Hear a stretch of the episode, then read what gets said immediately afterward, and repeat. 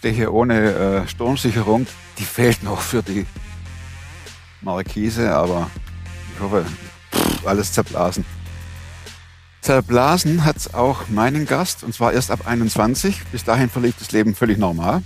Und dann Liebeskummer. Liebeskummer, echt.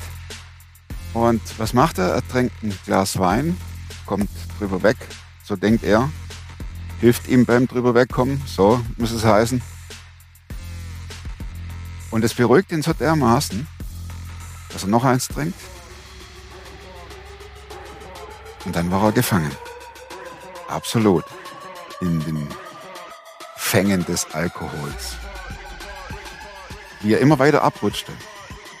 Und wie er vor allem wieder rauskam, er ist noch gar nicht lang draußen. Das erzählt er uns in dieser sehr zu Herzen gehenden Geschichte, weil es eigentlich aufzeigt, Alkoholiker, und das ist ein Vorurteil, das mir öfter begegnet, ja, die haben ihr Leben nicht im Griff. Das, das stimmt nicht. Sie rutschen aus und schaffen es nicht mehr aufzustehen. Und weil sie schon liegen, denken sie, gebe ich mir halt die Kante. Sehr bewegender Film.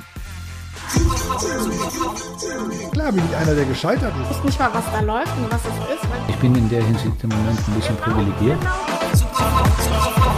Der Podcast mit Thomas Mayer. Natürlich denkst du dir dann erstmal, ja gut, der hat auch keine Ahnung. was weiß ich. studiert noch Medizin. Ja. Leidet Das hat er im Bett, hat er eigentlich einen Hund draufgeschlagen. Egal wie abgedreht das war. Joachim, wie hast du gemerkt, dass du Alkoholiker bist? Ähm, irgendwann, sehr bald, habe ich für mich gespürt, es stimmt was nicht. Wie alt warst du da? Ich habe lang nichts getrunken, muss man sagen. Also so die Jugendzeit war ich echt ohne Alk, gar nichts. Mit 21 hat es angefangen. Ähm, das plötzliches Bier hat schmecken anfangen. Das ist auch relativ spät. Ja. Also ich habe davor halt mal so das Glas Sil äh, Silvestersekt bekommen. Mhm. Na? Und ansonsten hat mich das auch nicht gereizt. Und dann aber mit, mit einer 22 ging das los. So die klassische Karriere. Ne? Also erst mit Bier. Das ging lange Zeit mit Bier. Wie viel? Angefangen mit ein, zwei Dosen. Äh, also gleich so richtig assi von Anfang an mit der Dose. Ja, keine Flaschen. Und ja, irgendwann hat sich das gesteigert auf sechs bis acht am Tag. Ja, und es wurde dann von der Zeit auch immer früher. Also ich habe hab teilweise morgens schon getrunken, also so dieses Starthilfebier in den Tag. Tatsächlich hast das Ja. hast du gebraucht? Immer Ja. schön Dose oder war es egal? Hauptsache Bier. Äh, Hauptsache Bier. Mhm. Hauptsache Bier. Und die Dosen waren halt am billigsten. Ne? Ja, klar. Genau. Aldi. Ja, Aldi und zur Not halt dann die Tanke. Mhm. Ja, Und das hat irgendwann nicht mehr ausgereicht. Von der Wirkung her. Weil Volumen gegen Wirkung, das geht sich nicht aus bei 5%. Ja, dann ging es halt den Schritt weiter auf Wein. Ist aber auch ein sanfter Anstieg, ne? Ja, aber so läuft's immer. Oder meist. Bei dir. Und dann ging es auf Wein und irgendwann war da das gleiche Problem wieder.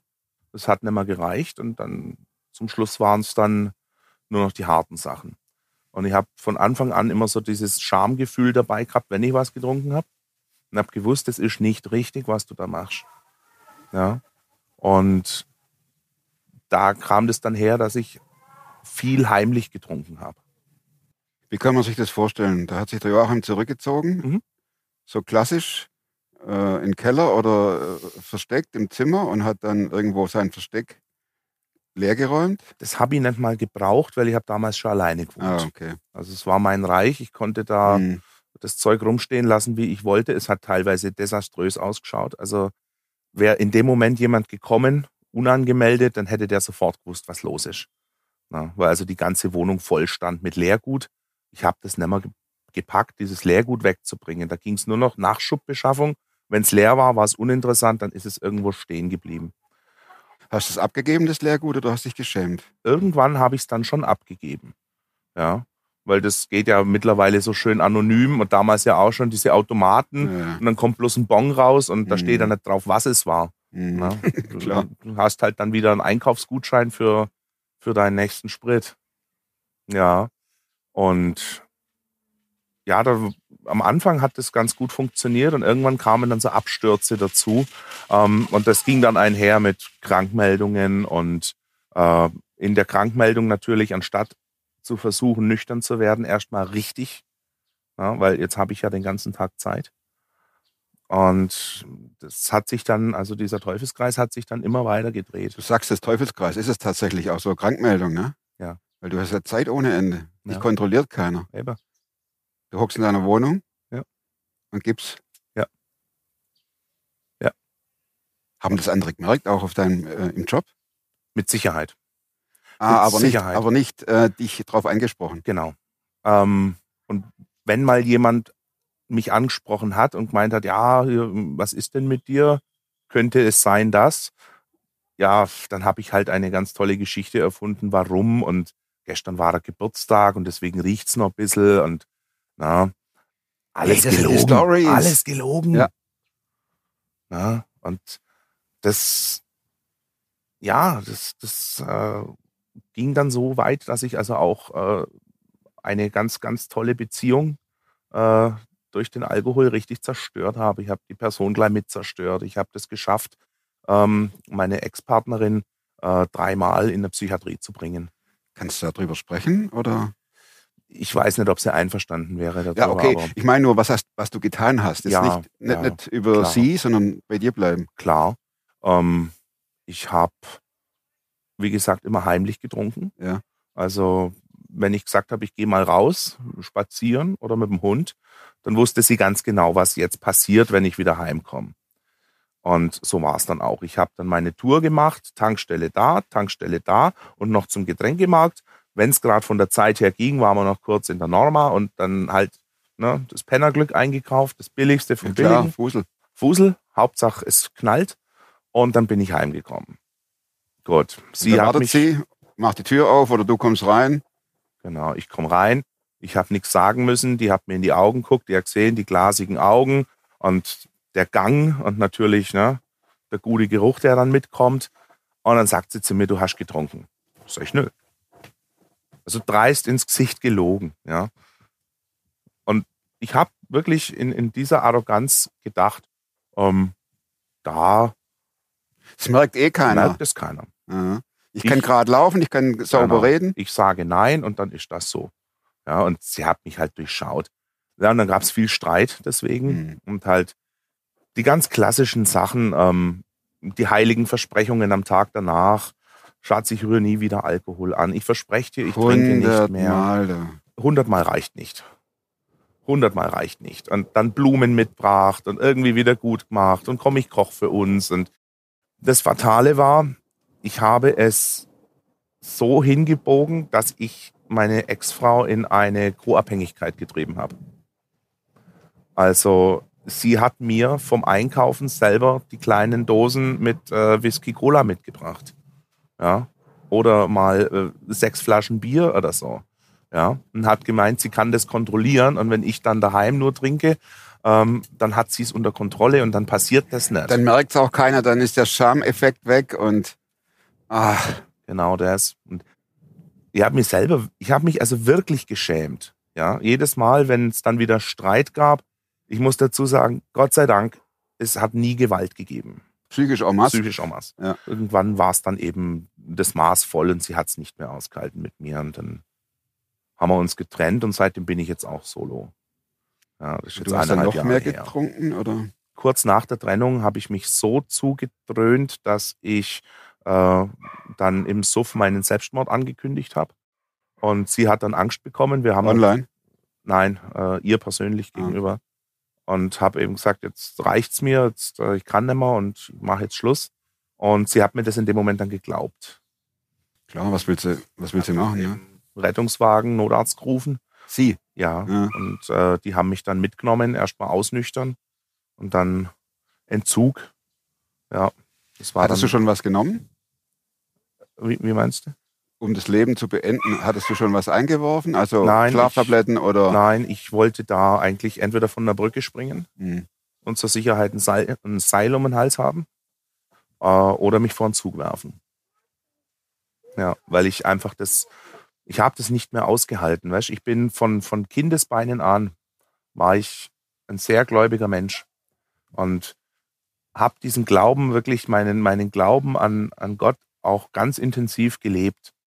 Als Teenie, als Jugendlicher? Genau. Ich war immer der Außenseiter irgendwo, weil Party und Saufspielchen und so bin ich gar nicht mitgegangen.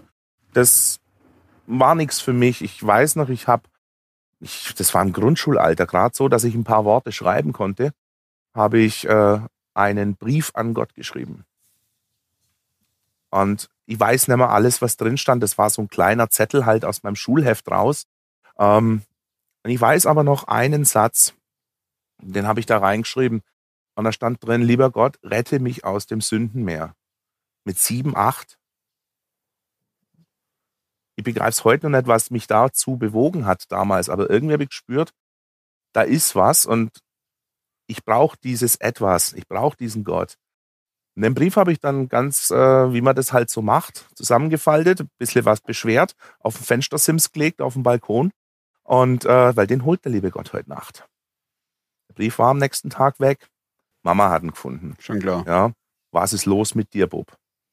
Und Ah. ja, hab viel gebetet, hab, äh, hab als Kind mit neun, als ich dann einigermaßen lesen konnte, habe ich äh, versucht, die Bibel komplett durchzulesen. Ich habe es nicht verstanden, was ich da lese, aber ich habe es zum Großteil geschafft. Als es Richtung Offenbarung ging, hat mir Mama dann das Buch weggenommen und hat gemeint, es ist nichts für dich. Ja. Und ja, war dann also wirklich auch ganz engagiert in der Kirche und immer gebetet und auch versucht, Zeugnis abzulegen. Und Deshalb wurdest du auch zum Außenseiter, oder? klar, klar, weil der spinnt. Fromme Joachim. Ja, ja, also, Der heilige Joachim. aber spöttisch gemeint. Ja, ja, schon ne? klar. Und Meine ja. Hm. mh, er hatte dann eigentlich nur einen besten Freund in der Schulzeit. Der konnte zwar mit dem Glauben jetzt auch nicht viel anfangen, aber er hat es zumindest respektiert. Ja, und wir haben uns dann halt über Hobby unterhalten und über was anderes und wir waren also ganz dicke Freunde. Und dann kam eben dieser Moment, wo ich gemerkt habe, wenn es mir schlecht geht, tut mir Alkohol gut. Und dann bin ich so abgefallen. Ich bin so abtrünnig geworden von, von meinem Glauben. Ich habe ganz schnell das Beten verlernt. Ich, ähm, ich konnte früher ganz toll frei beten. Ja. So wie wir jetzt miteinander reden. So wie wir jetzt miteinander reden, konnte ich beten und meine Anliegen vorbringen, Dank vorbringen, Lobpreis vorbringen, Fürbitte machen. Und so wie das mit dem Alkoholismus zugenommen hat, dieses Beten ganz rapide abgenommen. Das war wie wenn du diese Leitung zu Gott verstopfst, immer mehr und zum Schluss genau durch. Ich habe Zeiten gehabt, da wollte ich dann mal wieder beten, weil es mir einfach so schlecht ging. Ich war dann so ein, so ein On-Off-Christ. Hm. Geht's mir gut, interessiert's mich nicht. Geht's mir schlecht, dann springe ich zu Gott. Und wenn es mir dann halt mal wieder richtig schlecht ging und ich gebetet habe, ich habe kein Vater unser mehr zusammengebracht. Das war, das war weg. Ja. Und da sind dann auch ganz, ganz viele Sachen passiert. Also wirklich gesündigt, gesündigt, gesündigt. Gewusst, dass ich sündige, weil ich wusste es ja besser. Was wäre so eine Sünde? Also einmal natürlich Leuten wehtun durch die Trinkerei, durch die Lügerei. Ähm, es war dann auch, ich habe meine Ex-Frau damals betrogen, ähm, aber auf eine ganz böse Art. Ich äh, habe das mit einer Prostituierten gemacht. Und ich habe ihr das dann auch gebeichtet. Und das war so der erste große Knacks, wo es dann in Richtung Ende der Beziehung ging. Klar. Ja, und ja, das sind einfach dieses unaufrichtige Leben. Ja, das sehe ich als, als sündig an. Und irgendwann habe ich dann gebetet, nimm mir die Sucht oder nimm mir das Leben. Und das habe ich oft gebetet. Nimm mir die Sucht. Oder nimm mir das Leben. Was würdest du sagen, Joachim? Du sagtest vorhin, dir ging es schlecht und du fingst an zu trinken. Mhm. Was war das zum, zum Beispiel für ein Auslöser, dass es einem schlecht geht? Im- Auf dem Job oder in, in der Schule? Oder? Das kann im Job gewesen sein. Das war also der allererste Schluck meines Lebens. Ähm, der so gewirkt hat, dass mein Gehirn sich umprogrammiert hat, Hm. Der war, äh, als ich meinen ersten Liebeskummer hatte. Da habe ich dann ein Glas Wein getrunken, hat meine Mama mir hingestellt, sie hat eins mitgetrunken und Bur, komm, du hast Liebeskummer, jetzt red mal drüber. Also sie hat das wirklich gut gemeint. Und das soll auch kein Vorwurf Nein, sein. kann's ja auch nicht. Gell? Ja. Also sie hat da, Ja, ja. sie hat da keine Schuld.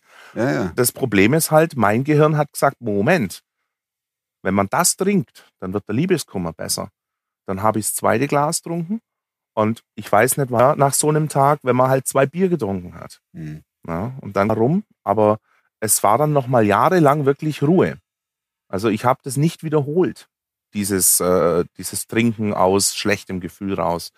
Und mit 21 ist mir dann halt vieles so über den Kopf gewachsen, dass ich diese Erfahrung noch mal machen durfte, wie mir, habe. wie, mir, wie mir der Abend dann besser geht. ja. Dann kam der Gewöhnungseffekt und dann wurde es immer mehr und so bin ich dann reingerutscht. Ja. Konntest dich mit Sicherheit nicht mehr im Spiegel angucken. Nein, weil ähm, ich mich selber vor mir geschämt habe. Hm. Also immer, der, der Tag nach dem Trinken war immer ganz schambehaftet. Hm. Und ich bin also durch die Gegend gelaufen und habe gedacht, jeder, der mich anschaut, der sieht hier dieses Schild auf der Stirn, was ich gestern wieder gemacht habe. Ja, und ich selber weiß es aber nicht mehr. Also ich hatte nicht viele Filmrisse, aber ich hatte ein paar Filmrisse, wo ich wirklich nicht mehr wusste, was ich angestellt habe. Und dann kam irgendwann der Tag, wo ich mir das erstmal selber eingestanden habe, weil bis dato war ja mit mir alles in Ordnung. Wie viele Jahre waren das? Von 21, Bis 31. zehn Jahre. zehn Jahre getrunken. Na, und dann versucht, mit Selbsthilfegruppe und so trocken zu werden. Und ja, das hat dann auch gute zwei Jahre gedauert. Was heißt gedauert? Du warst in der Selbsthilfe beim Blauen Kreuz oder Anonyme Alkoholiker. AA. Du warst bei den anonymen Alkoholiker und äh, bis du trocken wurdest, dauerte es zwei Jahre oder warst du zwei Jahre trocken? Nein, nein. Ich bin, äh, also zu meinem ersten Meeting bin ich noch nüchtern gegangen, weil ich wusste ja gar nicht, was auf mich zukommt. Und dann gab es immer wieder solche Vorfälle. Ja, Dass du betrunken dort ankamst. genau. Angetrunken, einmal richtig betrunken. Dann wirst du ja weggeschickt, oder? Nein, nein. Du musst Ah. dich nur benehmen. Ah, okay. Also solange man friedlich bleibt, darf man, Mhm. darf man teilnehmen. Mhm. Und habe das dann also wirklich versucht und versucht und ähm, es hat nie länger wie sechs bis acht Wochen geklappt. Und dann kam wieder irgendwas und ich bin wieder ins alte Muster gefallen und Mhm. habe wieder losgelegt. Ähm, große Wende war dann an meinem Geburtstag. Hat der Arzt mich angerufen. Ich habe ein paar Tage vorher Untersuchung gehabt. Am Geburtstag angerufen. und sagt zu mir, ja, also die Blutwerte haben wir ja schon besprochen. Leber ganz da oben. Ja. Und äh, ja, er hat auch einen Ultraschall gemacht von der Leber. Er hat das jetzt nochmal ausgewertet. Sagt er, es ist fünf vor zwölf. Wenn Sie so weitermachen, halbes Jahr noch, dann gute Nacht. Da habe ich Angst gekriegt. Da habe ich richtig, richtig Angst gekriegt. Weil bis dato war das immer so abstrakt, die anderen sterben dran. Aber, Klar. doch, aber doch nicht der tolle Joachim, der macht's doch viel besser. Der hat eine gute Leber. Der hat eine gute Leber und Ja. der hat's auch anders unter Kontrolle. Genau. Nur die Merkt anderen können sich nicht beherrschen. Mhm. Ja, genau, der kann das. Ja, Mhm. weil der ist der ganz tolle. Das ist ja so ein, Und da kommt der Anruf vom Doc. mhm, und sagt Glückwunsch, Alkoholhepatitis. Ah, Ja. Kurz vor Zirrhose. Fettleber. Alles das volle Programm. Ja, also das ist schon größer gewachsen gewesen. Und also Fettleber, die Hepatitis dazu. Ähm, ein normaler Mensch hat einen Gamma-GT, also diesen Leberwert von 50 bis 70. Ich hatte 2300. Entschuldigung. Ja, ich verstehe es. Ja, ich, da kriegt man hab keinen Preis dafür. Ne? Also, Nein, wirklich nicht. Aber nur mal so zum okay, du, Ja. du hast das Gespräch und dann legtest du auf und dachtest, das war's. der erste Gedanke war, jetzt saufe ich mich vollends zu tot, dann habe ich es hinter mir. Ja. Weil man gedacht habe, jetzt ist, jetzt ist rum. Das wird nimmer, ja. Das wird nimmer. Ich habe Patientenverfügung geschrieben. Ich habe ein Testament aufgesetzt. Gut, bei mir gibt's nicht viel, aber ein paar Habseligkeiten, die mir persönlich wichtig sind. Ähm, habe dann meine Familie angerufen, Mhm. Freunde angerufen. Hab Und du hast Leute, gesagt, ich bin durch. So ist es, ihr werdet mich nicht mehr lang haben, ja. Aber der Gedanke zu sagen, ich trinke nicht mehr, der kam nicht. Oder war das die Sehnsucht nach dem Tod? Für, dann habe ich es überstanden. Nee, eigentlich nicht. Das war dann Verzweiflung. Also so eine Mischung irgendwo. Ich wollte aufhören. Hm. Ja. Jedes Mal, wenn ich so eine, so eine Flasche in der Hand gehabt habe und habe die angeschaut, dachte ich mir, ich will nicht. Am liebsten würde ich das Ding jetzt ausleeren oder gleich zerdeppern, aber nicht ansetzen. Nicht trinken davon. Ja, und dann habe ich es doch gemacht. Ja, das waren so richtige Eiertänze um diese Flasche rum und wieder aufschrauben, wieder zuschrauben, wieder aufschrauben, wieder zu. Das konnte bis zu einer Stunde gehen und irgendwann habe ich mir gedacht, ah komm, einmal geht schon noch. Und dann war wieder so weit. Und ja, dieses, dieses Sie werden sterben Gespräch. Sie werden sterben. Ja, Sie sind 34 und werden sterben. Prima. Ähm, da habe ich dann wirklich erstmal reduziert. Ich konnte nicht gleich aufhören. Das geht nicht. Aber das hat funktioniert. Reduzieren geht, ja. Äh, und dann begann halt der Kampf wirklich dieses komplett trocken werden. Und habe mir da dann aber so Schutzmechanismen lange Zeit mit, mit aneignen können. Also das war wirklich eine Gnade von Gott, dass ich es oft, nicht immer, aber oft geschafft habe, vor dem ersten Schluck eine Vertrauensperson anzurufen und zu sagen, ich bin in Not, mir geht's jetzt gerade nicht gut, ich bin in Gefahr, dass ich trinke. Bitte red mit mir. Das hat oft schon geholfen. War da das Thema Gott schon wieder näher oder war der immer noch weit weg? Nein, er kam in der Zeit wieder näher.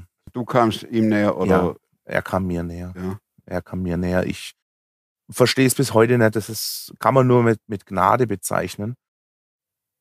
Ich habe plötzlich wieder das Bedürfnis gehabt, ich möchte wieder beten können. Und habe dann also ganz viel in der Zeit mit Telefonseelsorge telefoniert, Mhm. die dann also wirklich so Step by Step in kleinen Schritten mir das Beten wieder näher gebracht haben. Ja, die einfach nur mal gesagt haben, wollen wir noch miteinander beten? Ich sag ja. Nur die andere Person hat gesprochen. Ich habe nur das Amen zum Schluss mitgesagt. Und die hat zwei, drei Sätze gesagt und das war das ganze Gebet, aber das habe ich aufnehmen können. Und da konnte ich dann wieder mir das zurück, zurückholen, was alles schon mal da war.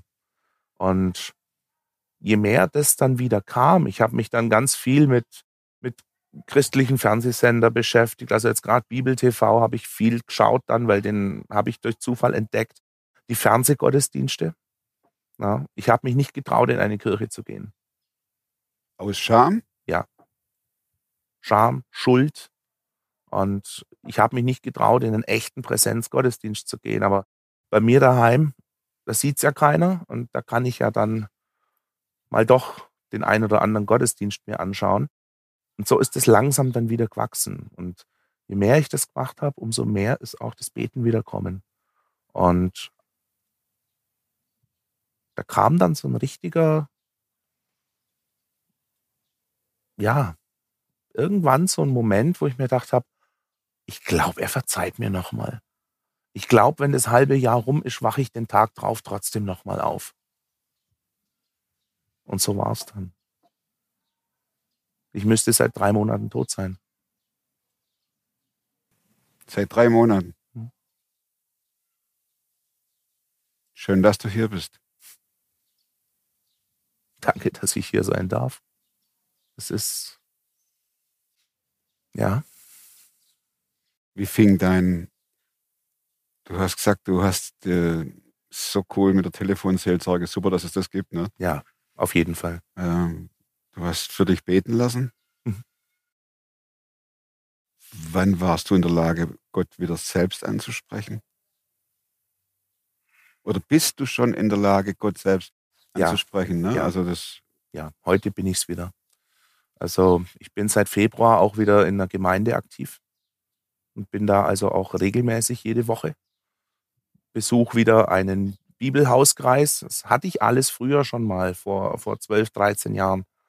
Und ist dann aber alles kaputt gegangen und das war alles über Bord und war mir einfach, es war halt weg. Naja. Und da kam einfach diese Sehnsucht, das wieder zu haben. Und seit Februar hat mich Gott da wieder hingeführt. Na? Und ich bin wirklich auch über die Telefonseelsorge an diese Gemeinde gekommen, weil dieser äh, äh, Werner hieß der, ähm, der hat mit mir gesprochen, hat mit mir gebetet und hat gemeint, ja, er kennt zufällig den Pastor, der für meine Gemeinde zuständig ist. Ich soll doch da mal anrufen und doch einfach mal vorbeikommen. Das ist ja eine geniale. Und dann habe ich überlegt, Brücke. und dann habe ich überlegt und überlegt und ha, wusste ja nichts über die Gemeinde. Und dann bin ich aber trotzdem einfach mal Mut zusammen und bin hin.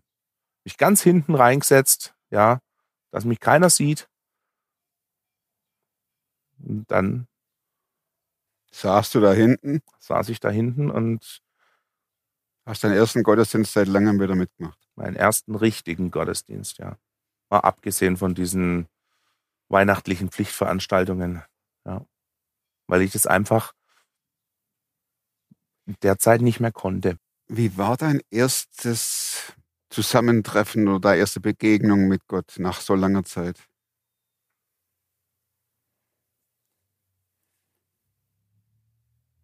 Schambehaftet oder? Ja, ja, ja.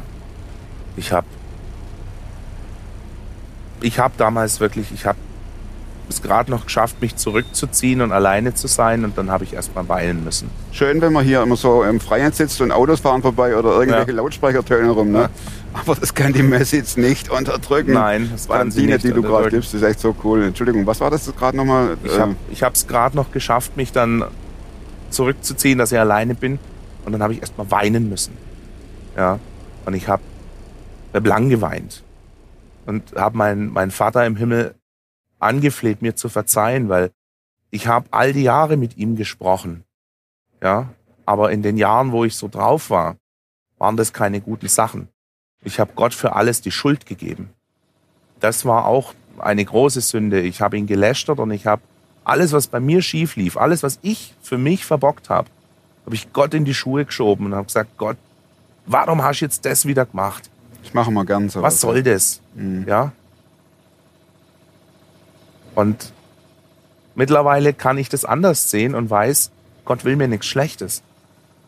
Der andere will mir was Schlechtes. Ja. Aber Gott nicht. Vielleicht kann der mal seinen Diesel da hinten Wäre lieb, wenn er den mal. Ja. irgendwie. Ne, wenn der wüsste, was wir gerade reden, Ja. dann würde er dazu sitzen. ja. Aber das hört sich jetzt gut an. Schiebetür ist zu. Gang ist drin. Handbremse los. Joachim, wie war das, als Gott so die Arme ausbreitete und sagte, ich bin immer für dich da gewesen und jetzt auch noch. Ich habe mich unglaublich geliebt und angenommen gefühlt in dem Moment. Endlich wieder. Weil das war ein Gefühl, das habe ich einfach nicht gehabt. Dieses, dieses Zufriedene, ja, und zu wissen, okay, da liebt mich jemand bedingungslos. Ich habe immer versucht, durch Leistung mir Liebe zu, zu besorgen oder Freundschaften zu besorgen. Hat natürlich nie geklappt. Hm. Und weil ich ja dann so einsam bin, haben wir den tröstenden Schluck gebraucht. Ach, wie so oft, gell? Ja. Hm. Und das war einfach von auch durch den durch den Pastor, mit äh, mit dem ich da äh, intensiv mich jetzt immer austausche. Wir treffen uns einmal die Woche und äh, er gibt mir Bibelstunden, na, weil einfach vieles bei mir verschütt gegangen ist oder noch gar nicht da ist und ich möchte einfach, dass das kommt. Ich will da näher dran kommen. Und mh, der hat auch mit mir zum Beispiel ein Bußgebet gemacht, weil ich das wollte. Und er hat gesagt, ich bin kein Katholik, ich kann nicht in Beichtstuhl sitzen, aber ich irgendwo weiß ich, Gott hat mir vergeben. Aber ich kann es mir selber nicht vergeben. Ja, und da habe ich, da war ich sehr zerrissen in der Zeit. Mhm. Ja, so Anfang des Jahres, als ich dann in die Gemeinde dazukommen bin, das war eine große Zerrissenheit bei mir. Und der hat dann mit mir also wirklich drei Stunden lang ein Bußgebet gemacht. Wir haben das alles aufgeschrieben, was mir wichtig war. Haben über jeden Punkt gebetet. Und zum Schluss haben wir das alles zusammengefaltet, in den Kuvert gesteckt und haben es verbrannt. Und haben gesagt, okay, jetzt, jetzt ist es, jetzt ist es gut. Und das konnte ich dann auch annehmen. Schöne Überleitung eigentlich auch zu dem Brief als Siebenjähriger, Mhm. wo das Meer der Sünden Ja. thematisiert wurde. Vielleicht hat's der kleine Joachim irgendwo schon gespürt, was, was mal aus ihm wird. Warum auch nicht? Also es gibt viel zwischen Himmel und Erde, wo wir keinen Einblick haben. Ja. Ne? Hast du Angst, dass du rückfällig wirst? Ich habe Respekt. Weil ich finde, Angst ist ein schlechter Ratgeber. Mhm. Ähm, ich habe lange Zeit solche Situationen einfach gemieden. Also ich habe mich nicht in einen Biergarten gesetzt. Mhm. Ich bin vorsichtig. Ja, also ich würde mich jetzt nicht so stabil fühlen, dass ich sage, ich gehe jetzt auf eine riesengroße Fete, setze mich in München aufs Oktoberfest ins Zelt, weil ich glaube, da komme ich nicht nüchtern raus. So viel Kraft habe ich noch nicht. Du musst also einmal dich ganz klar einschätzen und du musst Vorsichtsmaßnahmen oder Vorkehrungen treffen, um nicht rückfällig zu werden. Ja. Würdest du sagen, das ist, das ist wie so ein Alarmsignal, das, das man braucht? Also, Also gedankenlos durchs Leben gehen ist nicht möglich, oder? Nein, nein, tatsächlich nicht. Ähm, weil ich halt bei vielen Sachen dann aufs Gleiche gedruckt schauen muss. Ja, also die Weihnachtszeit ist zum Beispiel eine ganz heiße Zeit, wenn jeder irgendwas Schönes backt und Keksle. Ich muss halt schauen, Was ist, da drin? jetzt wieder irgendwas mit rum, zum Beispiel, wenn wir bei Weihnachten sind. Oder Lokale, ja. Was haben Sie in die Soße reingetan? Ziehen Sie Ihre Soße mit Wein hoch? Möchte ich nicht essen. Ja. Allein weil der Geschmack schon antriggern kann. Hm. Ja.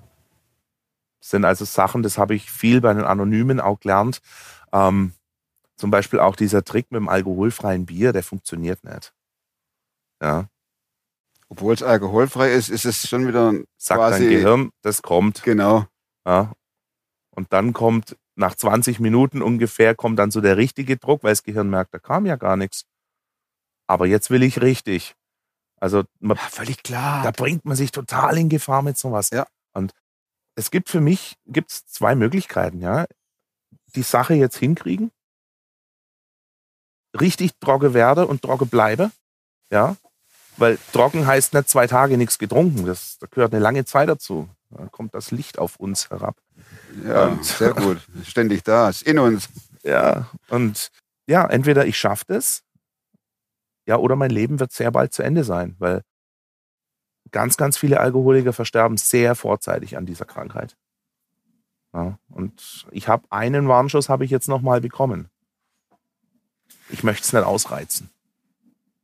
Wer ist Jesus für dich, Joachim? Mein Heiland, mein Erlöser. Derjenige, der mit mir jeden Vollrausch durchlitten hat und nicht von meiner Seite gegangen ist. Weiß ich heute. Er ist der gute Hirte. Ich bin von der Herde weg. Ich war bei der Herde, ich bin weg. Ja. Und er ist mir Jahre in Liebe nachgegangen, hat mich gesucht. Definitiv. Sonst würde ich heute nicht hier sitzen. Gott sei Dank sitzt du hier. Freut mich echt, sowas zu hören. Ich hoffe, dass das auch vielen anderen Mut macht. Weil, wie du verstehst richtig, du bist keine Ausnahme. Nein. Jesus geht echt hinterher. Ne? Vielen Dank, Joachim, für deine Geschichte. Ich wünsche, dass du nicht in Versuchung gerätst. Danke. Darf ich dir noch meine vier Schlussfragen? Klar. Ohne Megafon wie die da draußen auf dem See. Ja. Das ist der Hammer. Ja, aber egal, wir ziehen das durch. Wir ziehen das sowas von durch. Ich liebe das. Mitten, mitten im Getümmel. Mhm. Joachim, gibt es ein Buch, das du nicht nur einmal gelesen hast und wenn ja, welches? Und zwar von Sergio Bambaren, Die Rose von Jericho. Die Rose habe ich noch nie gehört. Muss, ist das schlimm? Nein, das ist ein sehr schönes Buch. Geht um einen Alkoholiker, der durch einen Freund dann in das Zwölf-Schritte-Programm von den AAs gebracht wird und sein Leben nochmal komplett neu aufbauen darf. Also sehr schön geschrieben. Das Buch hat mir damals meine Mutter geschenkt. Noch lang bevor es mit mir so schlimm wurde. Ganz genau, das ist es. Habe ich Ja. noch nie gehört. Darf ich noch fragen, wie hat denn deine Mutter das Ganze dann durchlitten? Die ist durch die Hölle mit mir. Die ist, die Frau habe ich durch die Hölle geschickt. Weil sie hat mich nie aufgeben wollen.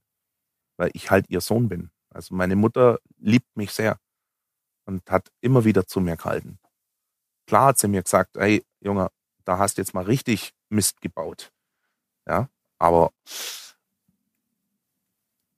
wenn es hart auf hart kam, sie hat mich nicht im Stich gelassen. Das ist super. Da waren ein paar Tolle Leute um Mama. mich rum. Wenn die nicht da gewesen wären, Tolle Mama, ja. ja, auf jeden Fall. Ganz tolle Mama. Zweite Frage. Ja. Sonst werde ich noch äh, sentimental. Vor allem, wenn Mamas so, ach, das finde ich super. Wozu kannst du heute leichter Nein sagen als noch vor zwölf Monaten? Ja.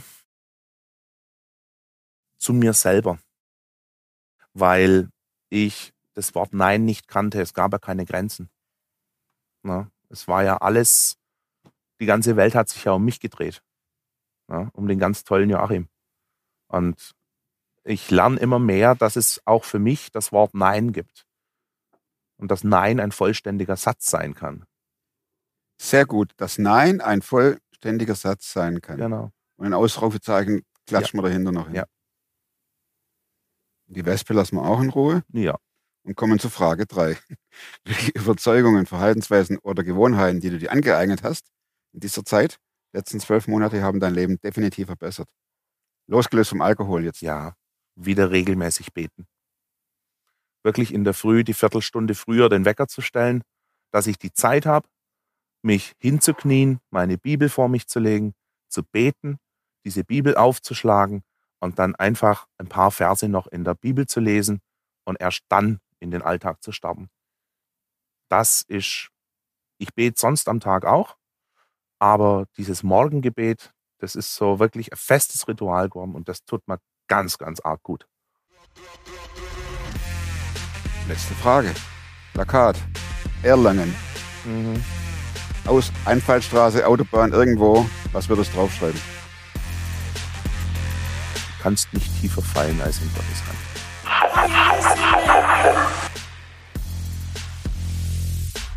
Und bevor mir jetzt hier komplett die Markise zerbröselt, fahre ich sie, glaube wieder rein. Danke fürs Zuschauen. Der nächste Film kommt auf jeden Fall nächsten Montag wieder. Und hinterlasst dem Joachim dicke, fette Daumen. Auch den Mut zu haben, darüber zu reden, finde ich so genial. Wenn ihr Geschichten habt, info at superfromtv, schreibt mir. Und vielleicht sehen wir uns wieder mit einer verzwirbelnden Markise oder dieses Mal mit Sturmsicherung muss ich Reminder an mich, wenn ich wieder daheim bin, muss es als erstes bestellt werden.